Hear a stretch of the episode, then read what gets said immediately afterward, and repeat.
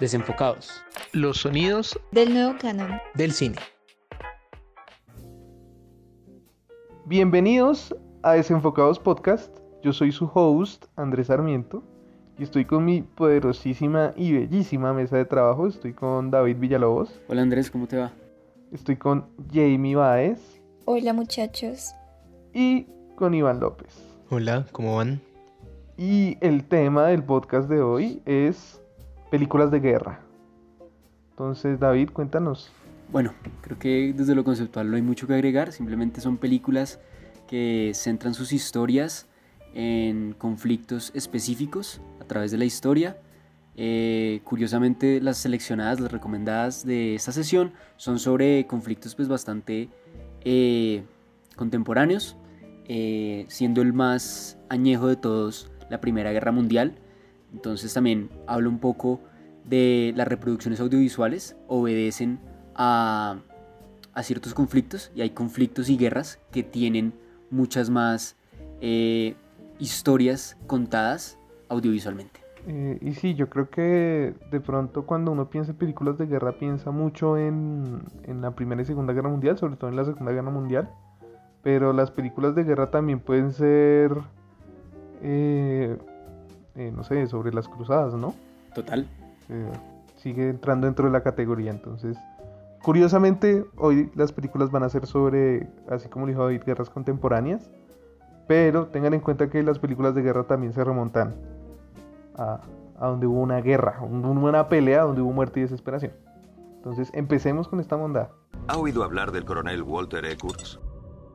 Acabe con su mandato. Acabe con el coronel. Acabe con él sin ningún prejuicio. ¿Qué tal todos? Eh, la recomendada con lo que vamos a abrir eh, la sesión de hoy es personalmente una de las películas que más me han gustado, las que he visto en la vida. Apocalipsis Now de Francis Ford Coppola. La verdad, quedaré muy interesado de leer sus comentarios sobre qué les pareció y puedes oír ahorita a mis compañeros eh, sus opiniones. Esta peli narra una épica en plena guerra de Vietnam y es una historia eh, sobre una misión clasificada. Bueno, yo creo que hablar de Apocalypse Now es hablar de una de las películas de guerra, a mi parecer, eh, mejor técnicamente y mejor de historia. Me parece muy buena. Eh, a veces siento que puede ser un poco pesada de ver pero definitivamente me parece que la actuación tanto de Marlon Brando y, la actuación del protagonista, que él, de él sí no me acuerdo el nombre, eh, son buenísimas. Martin Sheen, el papá de Charlie Sheen. Ok, él. Eh, son buenísimas, las actuaciones son muy buenas y ver cómo el man a medida de la película se va enloqueciendo eh, cada vez más es, es muy chévere. Apocalypse Now es, es muy buena. Em, de Apocalypse Now, eh, siento que lo más bacano es la producción en general. No sé si saben que ellos no usaron efectos especiales. Y creo que eso es lo más interesante, como que le metieron mucho a la producción. Y pues se me hizo interesante como darles ese dato. Eh, y además siento como que refleja también, o sea, más allá del trasfondo de la guerra, como una sociedad americana de idolatrías, como digamos idolatran al comandante y como el mismo Estado, no sé, o el mismo coronel Kurtz provee a sus soldados como una forma para poder sobrellevar la guerra, con este show de las chicas Playboy y demás. Entonces sí es una película bastante interesante y, y es bastante interesante ver. Efectivamente es una peli eh, con muchos elementos para analizar, también es muy, muy extensa, no obstante yo creo que vale la pena.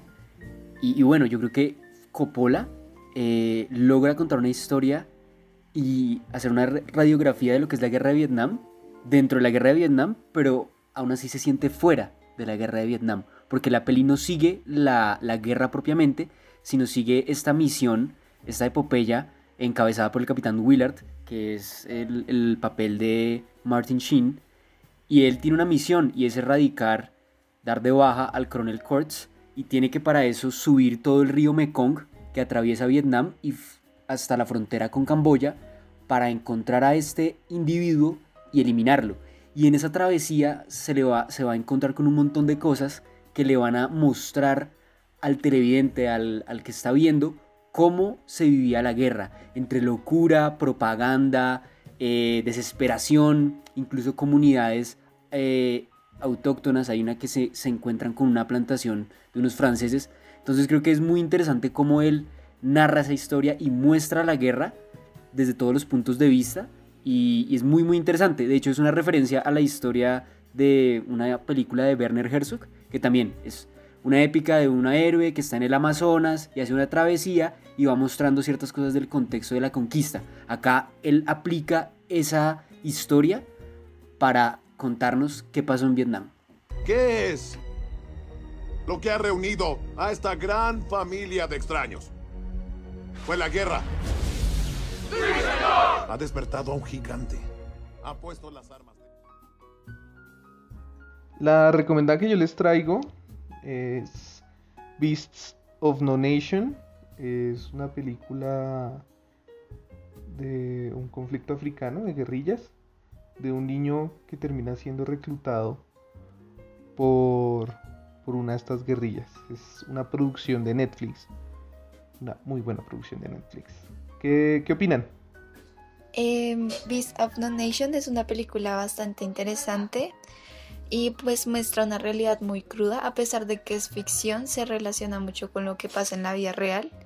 Eh, otra película que puedo mencionar que se relaciona mucho es eh, First They Kill My Father, que es dirigida por Angelina Jolie y refleja básicamente lo mismo, como los niños los reclutan en la guerra y los obligan a apropiarse de un discurso que claramente no es de ellos. Eh, entonces eso da como la reflexión de que en verdad la guerra no distingue colores, sea si eres mujer o hombre y pues además eh, una de las partes más impactantes o interesantes es cuando obligan a nuestro personaje a matar a alguien y, y sí, es bastante fuerte e interesante de ver. Sí, respecto a esta peli, me parece muy interesante que se haga también hincapié en el foco cuando las películas de guerra hablan de reclutamiento infantil y este es un ingrediente que siempre aparece eh, cuando la guerra se da en, el, en, países del tercer mundo y es lo más tenaz porque en las películas de guerra de Segunda Guerra Mundial en general uno ve adultos o jóvenes eh, enlistados sirviendo ¿m? pero de alguna u otra forma hay una cierta convicción individual por parte de estos individuos en cambio aquí en Beast of No Nation es más eh, una cosa de supervivencia que los niños adoptan, como lo decía Jamie, una doctrina, lo cual es aún peor, porque se cocinan los odios desde muy jóvenes y es por eso que muchos conflictos en el tercer mundo están tan enconados y sin resolución, porque no es una cuestión de convicción de vamos a ir a la guerra, sino que, que la guerra está fuera de las ciudades, sino que la guerra se vive y se respira en absolutamente todos los momentos de la vida. Entonces eso ya es una dinámica completamente distinta que hace que los conflictos sean aún más complejos. Beasts of No Nation me parece que es una película que, que, refleja muy bien ese reclutamiento infantil, como ya hemos hablado, hablado y sobre todo muestra diferentes, o bueno, muestra unas dinámicas que hay dentro de un conflicto armado, sobre todo como en las líneas, como, como las ve ese niño, y sobre todo porque no nos muestran como solo al niño matando, ¿sí? Porque, o, cómo empieza a decaer como su, su moral a través de que el, el, conflicto va creciendo, sino que también nos muestran eh, cómo violan a los cómo los ¿cómo se dice? cómo los altos mandos violan a los niños, cómo los niños también consumen drogas, sobre todo esa droga que, eh, que es cocaína combinada con pólvora, que eso es como lo peor que hay lo muestran y cómo al final muestran la efectividad de un niño en la guerra que es, que es simplemente una máquina de matar y que es, se convierte en, una cosa súper peligrosa, en una herramienta muy útil para la guerra y para la muerte. Entonces me gustó bastante por eso y porque me pareció muy cruda y, y, y eso me agrada. El día 21 de septiembre de 1945 yo morí.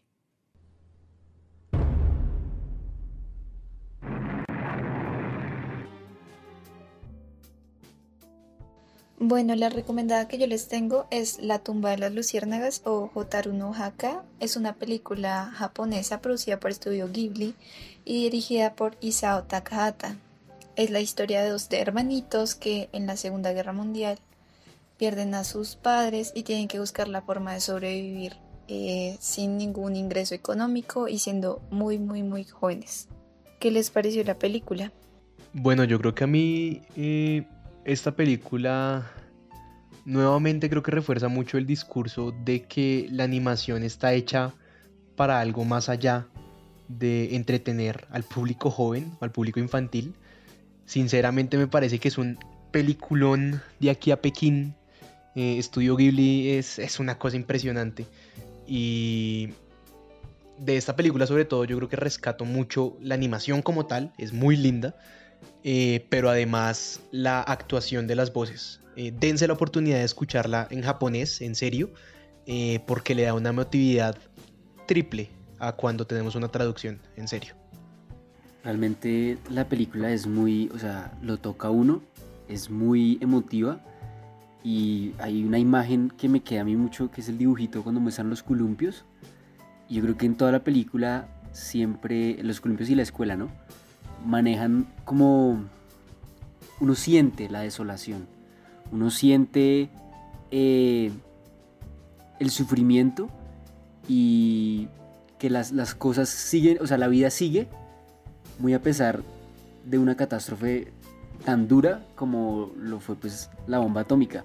Entonces la verdad la película me recuerda mucho a lo que es el libro Hiroshima, que narra la historia de muchas víctimas post bomba de cómo lograron sobrevivir y, la verdad que esta historia también hace honor a eso y me parece muy bien que los japoneses eh, sean firmes en hacer reproducciones audiovisuales sobre esto, porque si los judíos hacen reproducciones audiovisuales sobre cómo fueron asesinados sistemáticamente en campos de concentración y condenan el holocausto, los japoneses tienen que condenar completamente lo que fue eh, la bomba atómica. Es algo imperdonable lo que hizo el gobierno de Estados Unidos, más allá de lo que sucediera en Pearl Harbor. Y estas películas visibilizan eso y más acá en Occidente, que pues de pronto pues no sabemos de la magnitud del impacto que tuvo ese acto que es un crimen de guerra. Eh, con respecto a lo que decía Iván, como digamos de las voces y la animación, eh, de hecho la voz de la niña en el idioma original se grabó primero antes que la animación. O sea, se animó con base a la voz de la niña y por eso creo que es tan buena. digamos, es interesante como el niño tiene que asumir el rol del papá, intentar buscar comida para su hermanita y hacer lo posible para salvarla. Pero pues desafortunadamente la niña al final ya estaba muy mal y recuerdo mucho la escena en la que ella le estaba ofreciendo al hermano como unas bolas de arroz que prácticamente eran como unas piedras o que ella se estaba comiendo unas cositas de mármol y le decía como no, no te las comas, no son gomitas, es mármol. Entonces sí es una película bastante cruda y muy linda de ver, muy emotiva. Esperaba que hoy fuera un buen día. La esperanza es algo peligroso.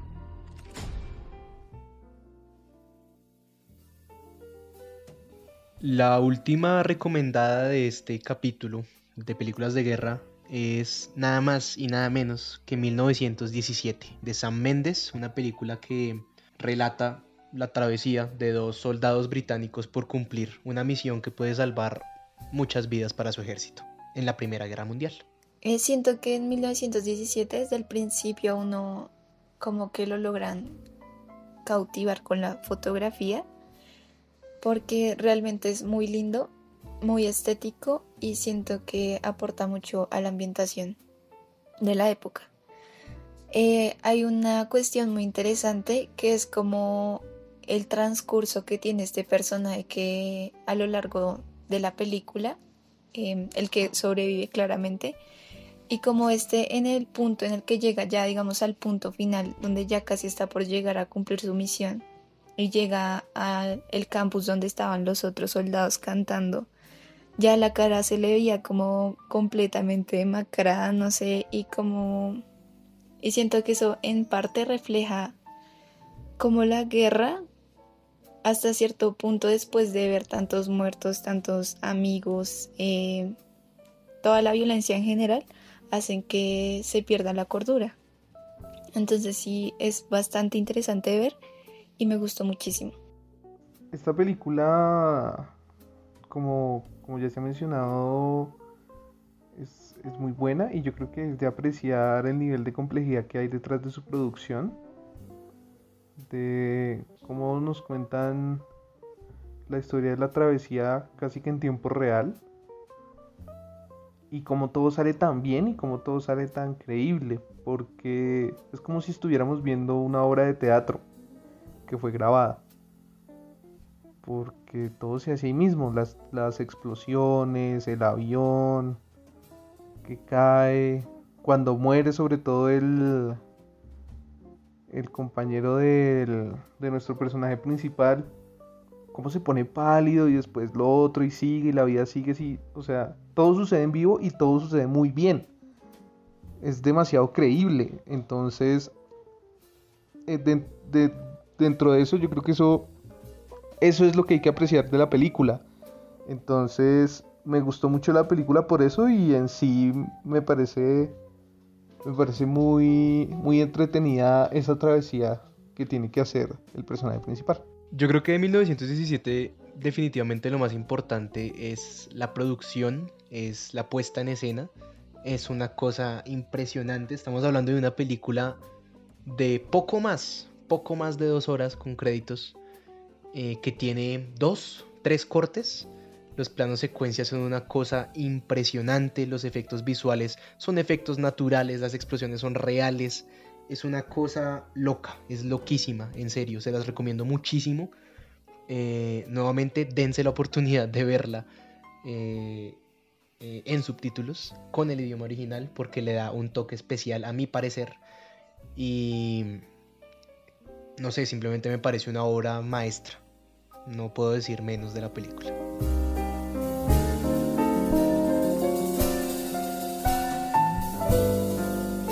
Y hasta aquí nuestro podcast de hoy. Espero que vayan a ver las películas. Que, todas están muy chéveres. En cierto sentido, todas están muy buenas. Bueno, de pronto la de David es un poco un ladrillo muy grande. Ay, qué chistoso, nuestro host siempre pegándole a mis películas. Pero le voy a decir una cosa, usted es de esas personas que necesita que dividan Irishman en cinco capítulos para poder vérsela. Siendo que da lo mismo, la puedes pausar y ya. Y verla en tres tandas, no tengo ni idea. A ver. Aunque yo me vi Irishman completa. Uy, Pero bueno, aplausos. Ya Ah, qué gran logro. Logro desbloqueado, amigo. Uy, perro, perro. La primera pelea de desenfocados. Hablaremos de eso, en, de esa película, supongo yo, en otro episodio. Entonces, dejémosla ahí. Como siempre, vayan a seguirnos en Instagram, desenfocados raya al piso pod.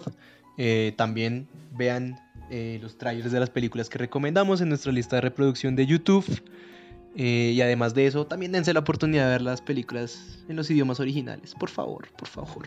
Y también, por favor, vayan a ver la derrotada, que esta semana, ¿a quién le toca? Narcocultura. Narcocultura. Puede ser sí, muy señor. interesante la que salga de ahí. Entonces vayan, estén atentos este viernes. Coméntenos, ya que David quiere saber qué opinaron de, Apo- de Apocalypse Now, porque es un clásico del cine. Coméntenos qué les pareció el ladrillo. Y nos vemos en otra ¿Me ocasión. quiere pegar Apocalipsis Now, por favor?